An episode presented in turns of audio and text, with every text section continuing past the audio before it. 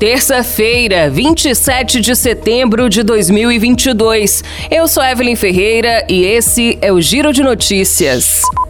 O Banco Central criou um novo limite para a tarifa de intercâmbio cobrada de operações com cartões pré-pagos e de débito.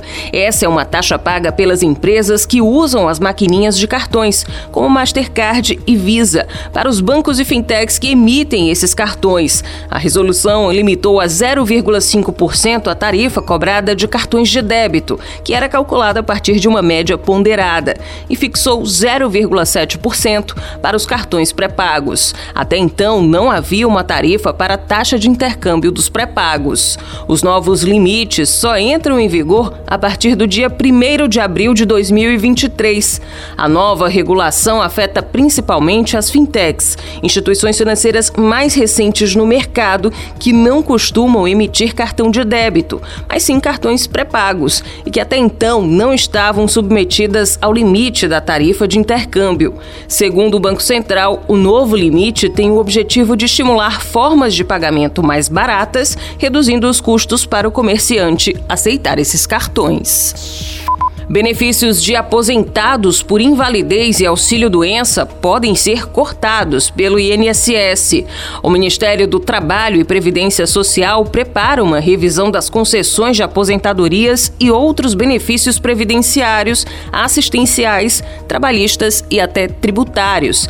A ação está prevista em uma portaria publicada na última semana, sem detalhar exatamente quais serão atingidos.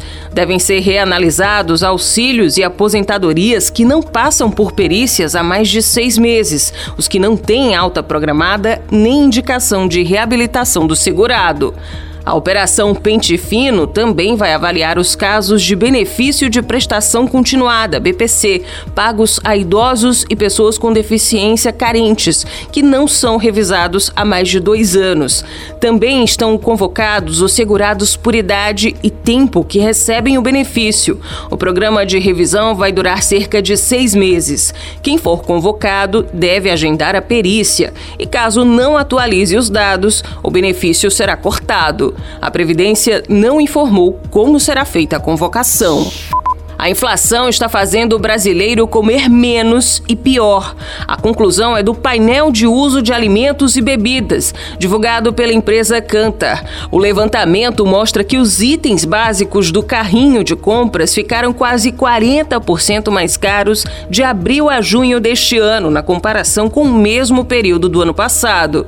Para tentar driblar a inflação, as famílias reduziram em 3% a quantidade de alimentos comprados. O frango está sumindo das mesas brasileiras. A pesquisa aponta que a ave está dando lugar a itens como salsicha, linguiça e hambúrguer no almoço e no jantar. Mais de um milhão de famílias pararam de comprar leite condensado nos últimos meses e passaram a consumir misturas lácteas, que são mais baratas.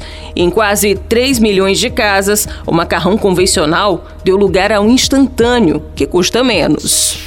O Giro de Notícias tem produção de Igor Silveira. Na sonoplastia é Dinho Soares. Essas e outras notícias você confere no gcmais.com.br.